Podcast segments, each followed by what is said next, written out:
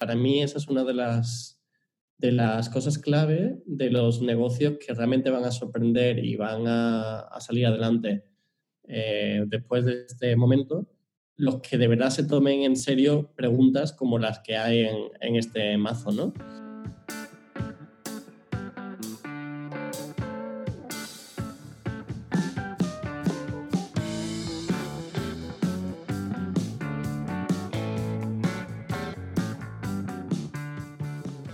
Leonardo 1452. Near Future Thinking.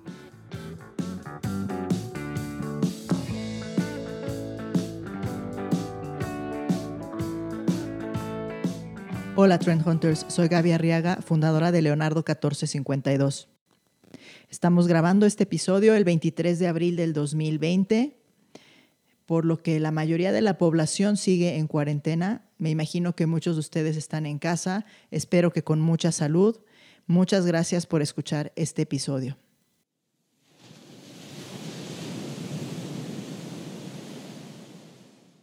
Les cuento de qué va a tratar. Hace unas semanas, Leonardo 1452 y la compañía Triggers desarrollamos una herramienta llamada Resilience Deck o el mazo de resiliencia. Es una herramienta que les va a ayudar a ustedes a pensar nuevas formas para adaptar su negocio o su marca a un escenario posterior a la crisis. Cuando teníamos los primeros días de la pandemia, creíamos que íbamos a regresar a lo habitual, a la misma realidad que teníamos en 2019. Pero al pasar de los días nos dimos cuenta que vamos a regresar a un nuevo mundo, con nuevas reglas, nuevas formas de actuar, después de estar encerrados, reflexionando y después de que la economía necesita otra forma de eh, que operen los negocios, igual el consumo. Así que Alejandro Masferrer, fundador de Triggers, y yo nos reunimos en los primeritos días de la cuarentena y decidimos crear esto. En, la entrevista justamente vamos a contarles toda esta historia, cómo se creó, a quién se le ocurrió, todo este detrás de cámaras de esta herramienta. Eh, la verdad estamos muy contentos con el resultado porque este mazo de resiliencia se ha descargado ya más de mil veces.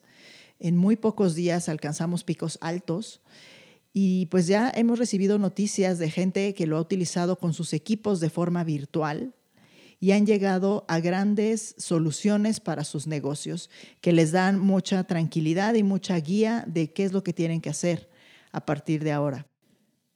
El mazo de resiliencia reúne el expertise de las dos compañías. Leonardo 1452 aportó con las tendencias globales en el marco de 2019 e inspiró a Triggers para que pudiera desarrollar un nuevo set de cartas dentro de los muchos que ellos ya tienen con foco en esta crisis para que tú y tu equipo encuentren soluciones. Yo los invito a que descarguen la herramienta si no lo han hecho, la apliquen y bueno, siempre vamos a estar, ya saben, en nuestras redes dispuestos a resolver cualquier duda que tengan. Es nuestra manera de contribuir a nuestros amigos, clientes, socios que sabemos que están pasando por días difíciles de preguntas, eh, a veces sin respuesta de qué voy a hacer después, qué voy a hacer con mi negocio. Hace unas horas estuvimos hablando, Patti Alvarado, ella es parte de nuestra red de Trend Hunters de Leonardo 1452, ella es venezolana, ha vivido ya un tiempo en México y después se fue a vivir a Estocolmo, donde está ahora. Ella tiene una maestría en administración de empresas, es súper proactiva, súper alegre, apasionada del marketing corporativo, eh, creación de marca, identidad, relaciones públicas, en fin, es una entusiasta de, la innovación y aceptó participar aquí en, este podcast y vamos a charlar ella, Alejandro Masferrer, fundador de Triggers, y yo. Vamos a dejar que corra esta entrevista.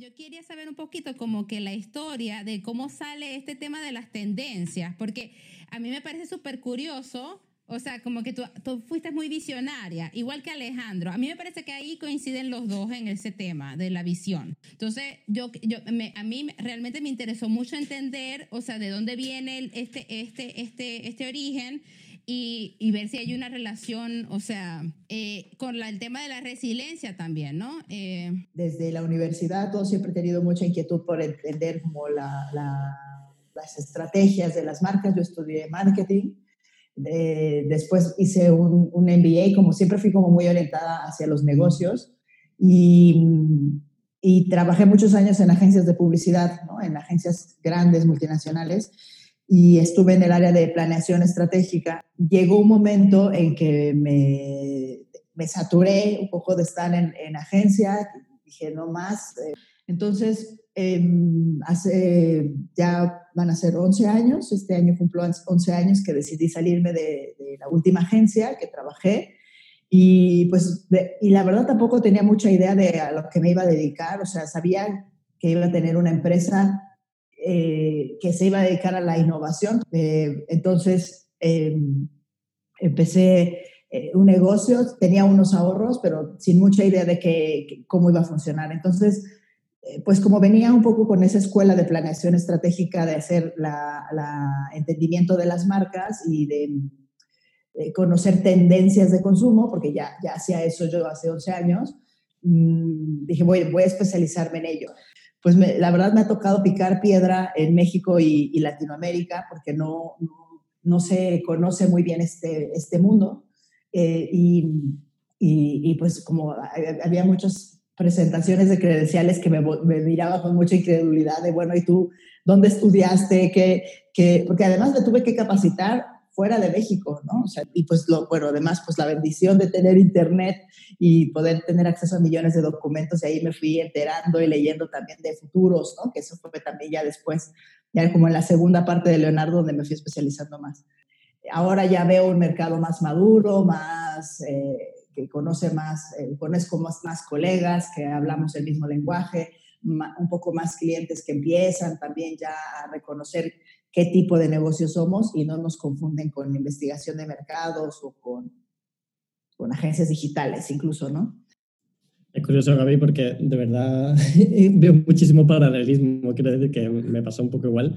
Yo también estaba en, en publicidad, bueno, empecé en diseño más bien, pero también había esa insatisfacción y ahora parecía, bueno, decías tú, eh, eh Pati, que, que parecía que lo teníamos visionarios, ¿no? Que lo teníamos muy claro. Pero yo me siento igual que tú, que cuando empecé Triggers o cuando me salí de publicidad no tenía ni idea realmente qué estaba haciendo.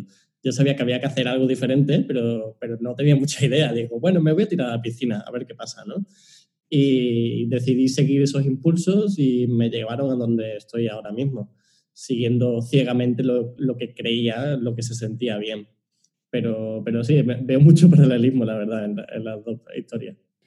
Pero bueno, lo siento, lo siento los dos privilegiados porque tienen una raíz que es la publicidad y gracias a la escuela de la publicidad esto les llevó eh, o les dio las energías, las ganas de, de romper estos paradigmas, ¿no?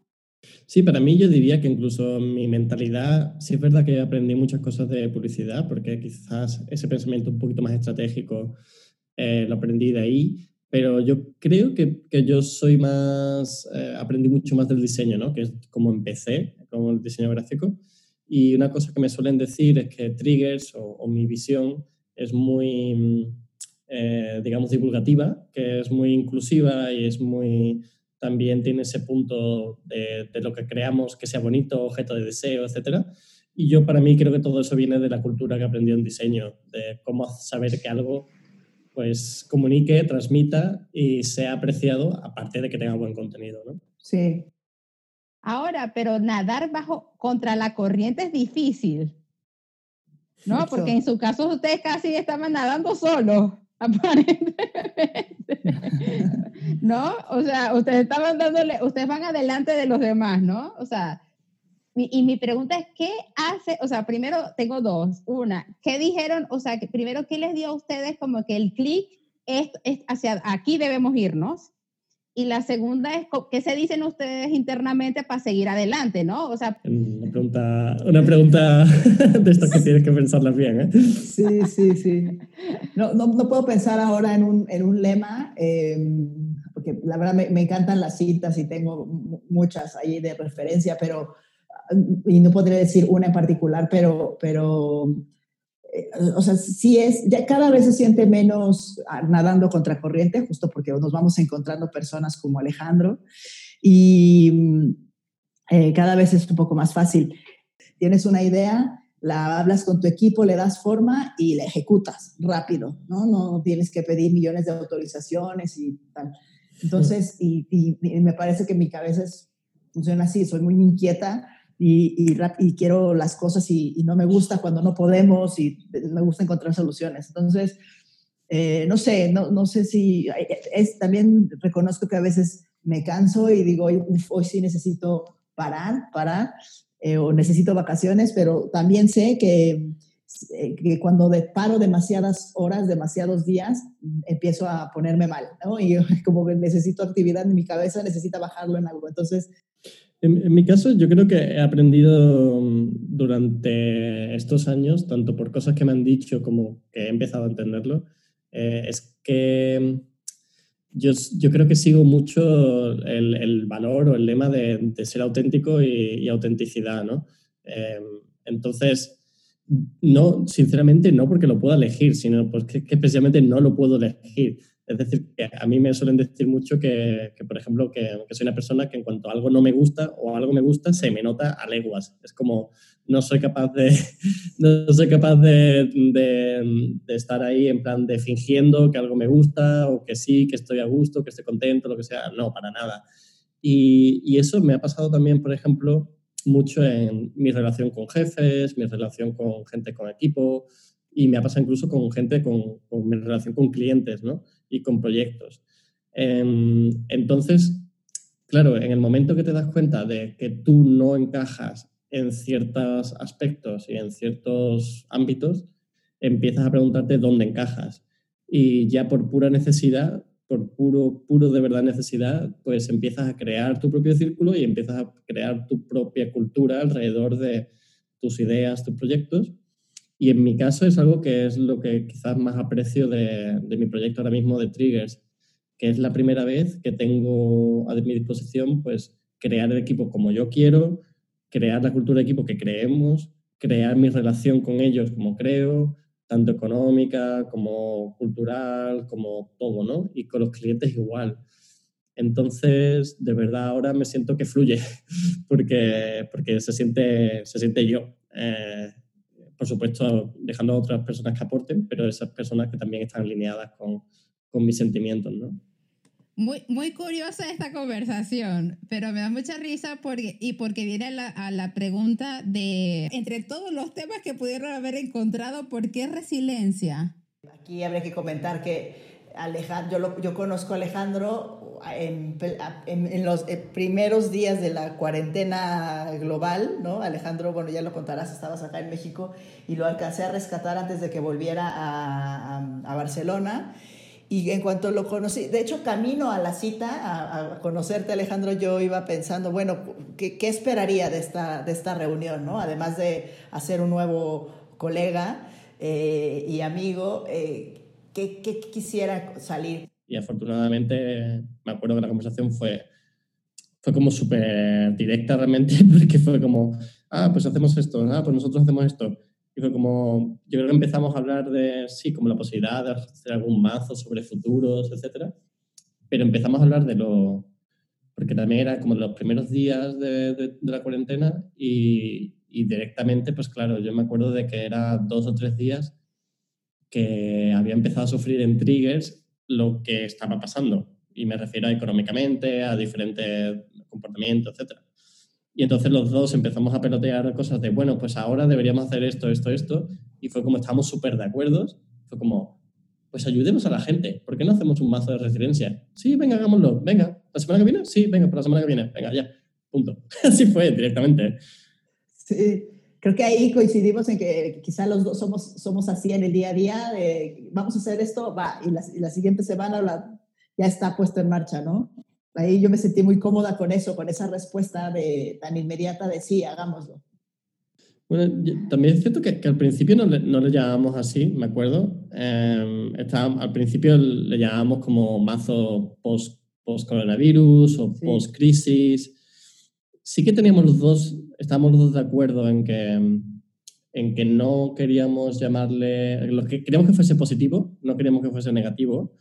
Y al principio nos costó encontrar esa palabra hasta que yo un, un día hablando con, con, mi equipo y no sé qué, porque todavía no estaba muy claro, y ya no, no me acuerdo qué vi, que dije, ya está, tiene que llamarse resiliencia. No puede llamarse post-coronavirus ni post-crisis, tiene que llamarse resiliencia, ¿no? Y realmente la esencia estaba ahí, o sea que era cuestión de que saliese la palabra, pero, pero la, la, esencia estaba ahí puesta por Gaby y por mí. Y, y, yo creo que salió por, sobre todo también porque tanto Gaby como yo estábamos de acuerdo en que no era una cuestión de adaptarse a lo que estaba pasando justo en ese momento, de todo acaba de cerrar y el confinamiento, etcétera, sino al luego. ¿Al luego qué? Y estábamos todos de acuerdo en que no iba a ser igual. Entonces, yo creo que por ahí salió. O sea, bueno, a mí este, este tema cuando pasan crisis, como, bueno, no como una pandemia, pero yo sé que, por ejemplo, las embajadas, o sea, cuando tú tienes como, no eres de México, sino del país, de tu país de origen, por ejemplo, en tu caso como extranjero, o sea, en este momento en México tienes que salir corriendo para ver cómo te vas a regresar a tu país, ¿no? Empezaron a cerrar las, las fronteras, empiezan a cancelar los vuelos, entonces como que empieza un tema de pánico también. ¿Cómo, ¿Cómo manejaron esta situación también en este proceso de crear los mazos, ¿no? Pues creo que el calendario, si, tú dime de Gaby si lo recuerdo exactamente bien, pero el calendario fue como, nos conocimos un miércoles, yo me fui a España al día siguiente, volé el jueves, sí. llegué a España el viernes, me fui a la tienda que podía para comprar comida, etcétera, y me asenté durante el fin de semana de, vale, pues estas son las cuatro paredes donde voy a estar encerrado no sé cuánto tiempo.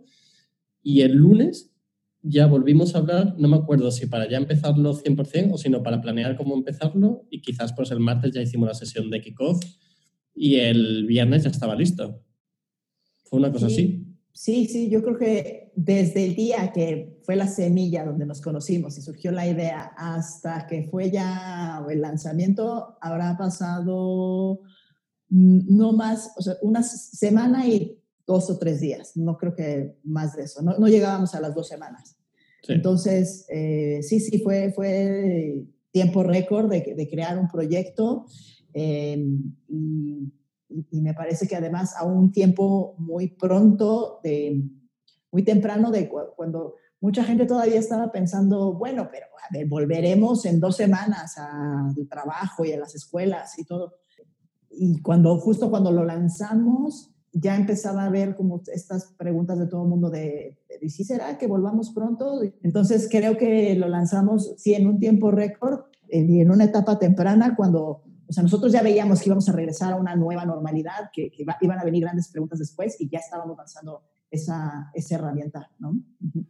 Y para ustedes, bueno, son 20 preguntas que se, que se hicieron. Hay muchas preguntas súper interesantes, ¿no? Eh, ¿Cuál es su opinión sobre las preguntas?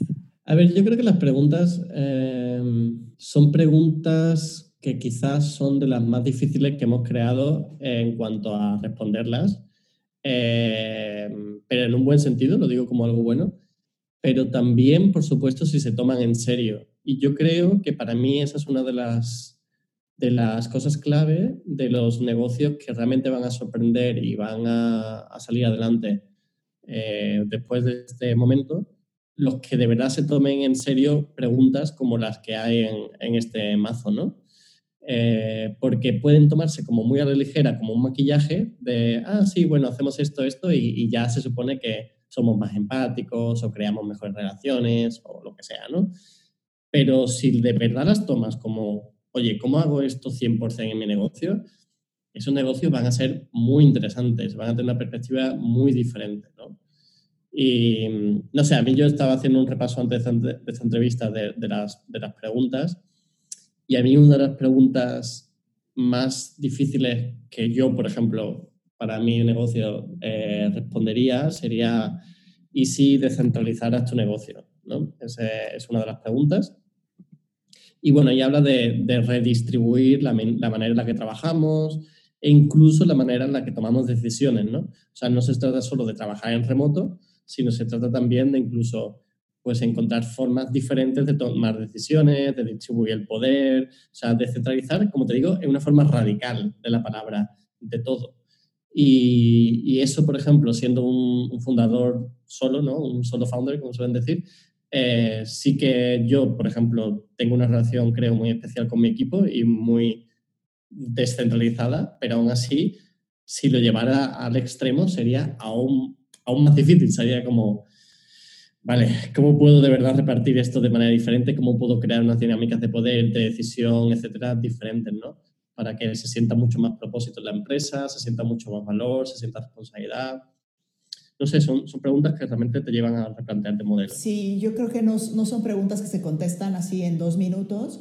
Em, de hecho, eh, cuando empezamos a, a, trabajar, yo imaginaba que íbamos a desarrollar preguntas que iban a a, llevarte a lo tangible muy rápido, ¿no? Como, ok, si hoy soy una compañía que vende bicicletas, entonces ahora que voy a, cuál va a ser lo, siguiente que voy a hacer cuando vuelva, ¿no? Ahora voy a hacer patines o tal, como muy tangible para, para los negocios. Em, y, hablando con Alejandro, cuando ya nos presentó el primer ejercicio de las, de las preguntas, yo las vi bastante abstractas, ¿no? Como muy, muy llevadas hacia arriba, ¿no? Y, y, y un poco me, me hacía ver que, que, creo que tendríamos que, para que las empresas pudieran llegar a esas preguntas, más, a esas respuestas más concretas, tendría que plantearse algo mucho más macro y que al mismo tiempo es más profundo de, de, de resolver y que no nada más vendría de una careta de, de empresa, sino de qué pasa con los valores de la compañía, de la gente que trabaja allí, de la manera en cómo va a operar, de la manera en cómo se relacionan entre los trabajadores, eh, de, su forma de ver la vida incluso. Entonces, mm, me pareció súper atinado y, eso convierte el mazo en una herramienta muy útil, sí más... Em, que te requiere más tiempo de sentarte a reflexionar, ¿no? No, no es así de, bueno, en, dos días en dos segundos saco la solución, pero que realmente te lleva a, soluciones con mayor trascendencia, ¿no? A que solo decir, bueno, en este momento saco la campaña que dice tal, ¿no? Eh, porque eso, eso es reaccionar rápido. Y si queremos algo que trascienda, algo que, que, realmente tenga un cambio profundo en el negocio, creo que vale la pena hacerse estas preguntas y por eso tiene su nivel alto, de, creo, de complejidad este, este mazo, ¿no? ¿no? No se puede tomar tan a la ligera. Estoy de acuerdo y además es, es, justo un poco lo que comentaba antes sobre autenticidad, por eso quizás me siento muy contento con el resultado del mazo, porque creo que refleja un poco también la forma en la que yo al menos particularmente veo las cosas y siento que conecto contigo, Gaby, en ese sentido. Y, y es, y es que de verdad, quizás por eso una de las, de las, cosas por las que me salí de publicidad es por, porque estoy ya cansado de los arreglos rápidos y los maquillajes rápidos y es como, no, o sea, ya, por favor, vamos a hacer las cosas diferentes. Ya tomémoslo en serio, ¿sabes? Seamos más auténticos y seamos más sinceros y seamos más, más empáticos. Por favor, ya. ¿Y ustedes creen que esto en Mazo se puede usar para cualquier tipo de empresa? ¿Cuáles son sus mejores tips en, cuanto a, o sea, en qué situación debe estar la empresa eh, para poder aplicar este Mazo? Para mí es una cuestión de, siempre lo ha sido, de todas las herramientas que, que hacemos en Triggers, y los procesos que hacemos, eh, más que el momento y más que el tipo de industria, etcétera, para mí es una cuestión de, de, mentalidad. Es decir, si la empresa y las personas que van a usarlas están con la mentalidad de querer realmente mejorar, probar algo nuevo y con, con experimentar, perfecto. Es que es, es lo único que, que, que, realmente hace falta, ¿no? porque sí que es verdad que, es, que ya me he encontrado anteriormente gente así, ¿no? que, que se enfrenta a lo mejor a las cosas que nosotros hacemos desde una perspectiva de cuestionarla o escepticismo, ¿no? Y sí que es verdad que algunas veces, o sea, cuando estoy allí y, me ven, etcétera, al final muchos se acaban convirtiendo y acaban diciendo, oye, entré muy escéptico, pero luego lo he entendido. pero otras veces el escepticismo es una barrera para decir, no, es que ni lo voy a intentar, ¿no? Entonces, ahí no va a servir. Y para mí no es una cuestión de fallo de la herramienta, ¿no? Es una cuestión de que no se encuentra la herramienta y la persona en el momento adecuado. Y, y, también esto que comentábamos, ¿no? Creo que si buscas respuestas rápidas ya para implementar hoy en la noche, no, esta herramienta no es para ti. A ver, reaccionar rápido también tiene su, su, eh, su valor y, y, hay gente que es muy buena para ello. Eh, las agencias de publicidad tienen gente que reacciona muy rápido y son muy ingeniosas y tal, y está bien, ¿no? Pero eh, creo que este, si, estás buscando algo, como decíamos hace rato, un poco eh, con, soluciones que permanezcan en el tiempo, que sean más, más memorables y además que hagan el mundo mejor, ¿no? No nada más que sea un mensaje más allá afuera, porque creo que también esas, las preguntas vienen inspiradas de, sí, de, de, estos futuros que, que, trabajamos en Leonardo, pero que, que no nada más es futuro eh, con un fin comercial y ya, sino un futuro que buscamos donde la gente esté realmente feliz, eh, con sus emociones eh, en, en, balance, conectados con otros. Entonces, si estás de acuerdo en que el mundo tendría que tener ese tipo de soluciones de marcas, de organizaciones, de consumidores, usa el mazo, ¿no? Eh, los veo muy activos en las redes y, en, y haciendo seminarios para que, para que las, las empresas y organizaciones y los individuos también y los profesionales utilicen esta herramienta que me parece, si, na, si no la has usado, úsala, hija. úsala. Yo la, ya yo la usé como emprendedora y me puso, como tú dices, Gaby, me puso a pensar muchísimo porque no son preguntas superfluas, o sea, no son preguntas superficiales, son preguntas de realmente que te toquen como el corazoncito del negocio, ¿no? Mientras más organizaciones la usen, muchísimo mejor, ¿no? Y no importando que estés en el COVID o no estés en el COVID, definitiva. ¿Cuáles son los, o sea, bueno, cuáles son las expectativas que tienen con respecto a los mazos eh, y cuáles son los planes a futuro? Si pueden darnos un preámbulo. Bueno, mira, eh, como, como un objetivo claro que, que, yo tengo es que me gustaría que muchas personas utilizaran el mazo eh, que, y que fuera un primer paso de de muchas formas en cómo los pudiéramos ayudar Triggers y Leonardo 1452 en conjunto. Que esta fuera eh, una primera conversación de muchas que podemos tener con las personas que necesiten esa ayuda, ya sea un emprendedor, sea el director de una ONG, alguien de gobierno o una compañía. Yo lo veo así, como de siéndolo muy, viéndolo muy directo. Y a partir de ahí sé que se van a detonar conexiones y otros proyectos u otras cosas que, que, hoy no, no, visualizo. Entonces, para mí esa es la parte más emocionante de, de cada proyecto que emprendemos. Eh, las nuevas formas que, es, que, se, que va a salir. O sea, yo jamás conocí, pensé conocer a Alejandro ni terminar el mazo de resiliencia. Ni cuando empezó la cuarentena lo, lo, lo pensaba así y, y está acá ¿no? Entonces, son esas nuevas veredas que, cuando tú pones ahí, cuando decides, decides avanzar, empezar, poner un pie en el camino, sé que en el futuro se van a abrir nuevas veredas. Entonces, eso para mí me, pare, me parece súper emocionante mmm, y, y, me muero de ganas de vivirlo siempre que empiezo algo. Sí, para mí igual. Yo creo que, que para Triggers es súper importante sacar como el máximo potencial de las, de las colaboraciones que hacemos y lo queremos mucho porque nos vemos muy como, como un, un pequeño puente, ¿no? En, en, conexión entre muchas cosas, porque al final lo que nosotros hacemos es facilitar y, y, y potenciar procesos. Y entonces, para mí, por ejemplo, es súper interesante el conocimiento que Leonardo 1450 y Gaby aporta. Y, y creo que hay una conexión súper bonita en cómo nosotros también facilitamos en que las cosas sean más digeribles, más más horizontales y más pues fáciles de, de básicamente trabajar con ellas y manipular. ¿no? Me alegra muchísimo escuchar esto. Esto se, suena súper emocionante y estoy, eh, eh, como se llama, ansiosa por saber qué es lo que viene en el futuro. No, iba a decir que lo emocionante es que esos futuros los hacemos todos, ¿sabes? O sea, sí, a lo mejor surge de pronto una idea ahí con medio forma en la cabeza de alguien, pero hasta que empezamos a hablarla con alguien más, como ha sucedido en este caso, y le empezamos a dar forma y luego se, une gente como tú, Patti, que dice, lo voy a usar y, nos manda comentarios y, nos dice, me gustó esto, no me gustó aquello, es cuando en realidad se empieza a dar forma y vida a todo, todo el proyecto, no es nada más hacerlo en tu computadora y publicarlo un día en la noche, sino que la gente lo, lo use. Y... Ale, ¿tienes algo más que agregar aquí en este último puntito?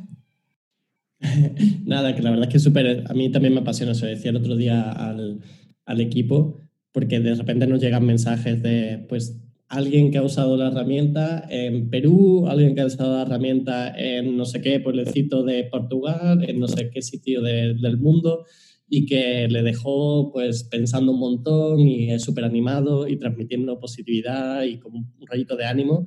Y yo creo que ahora mismo, sinceramente, una de las cosas más importantes que podemos aportar y contribuir es un rayo de poder crear y de poder iniciar cosas en este momento en el que parece que todo se destruye y que no hay, y que no hay salida, ¿no? Y entonces, para mí, de verdad, es que me apasiona cuando alguien me envía un mensaje de eso, porque es como, me estalla la cabeza de cómo podemos encerrados, una persona en, México, otra en Madrid y otra en Barcelona, crear algo súper rápido y que despiertes energía en la gente, ¿no? Que gente que ni conoces. Me parece increíble. Definitivamente, y hay que, y hay que brindar por estas, eh, eh, eh, estos, estos momentos mágicos definitivos. Son los que nos llenan de, de, luz y de positivismo y de alegría la vida, esta conexión con las personas. Y, y yo me siento súper afortunada, por cierto, de que Alejandro y Gaby eh, me hayan, primero me hayan invitado como entrevistadora o como la anfitriona de este podcast. La segunda es que hayan sido abiertos eh, y pareciera que las mentes, eh, ¿cómo se llama esto? ¿Cómo se dice la frase esta? De look alike. Este, las personas que se, como se llama positivas, se atraen, o las personas que quieren cambiar el mundo, los change makers, se atraen. Y luego, imagínate, termina siendo un mazo, un mazo de resiliencia. Me parece extraordinario. Y, y como dice Gaby, el futuro lo creamos todos. Cada uno desde su, desde, de, tiene, un, un, tiene un potencial impresionante para crear magia. Entonces, eh, Gaby, Alejandro, mucha suerte con este mazo.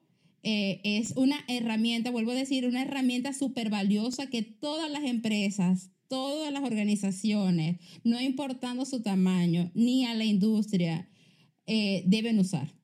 Definitivo. gracias, Pati. Pues, me, me, encantó esta charla. Eh, creo que la disfruté muchísimo porque además, exacto, como dijimos, Alejandro y yo empezamos trabajando directo, así sin, sin, saber mucho del otro, aquí voy conociéndote más, Ale, eh, y, y, además también me hace reflexionar un poco y me, reconecto con esa alegría y esa emoción de haber creado el mazo, de verdad. Muchas gracias. Nada, igualmente, es un placer y, y, nada, que sigamos teniendo más, más podcasts porque sigamos creando más cosas, creando más cosas juntos.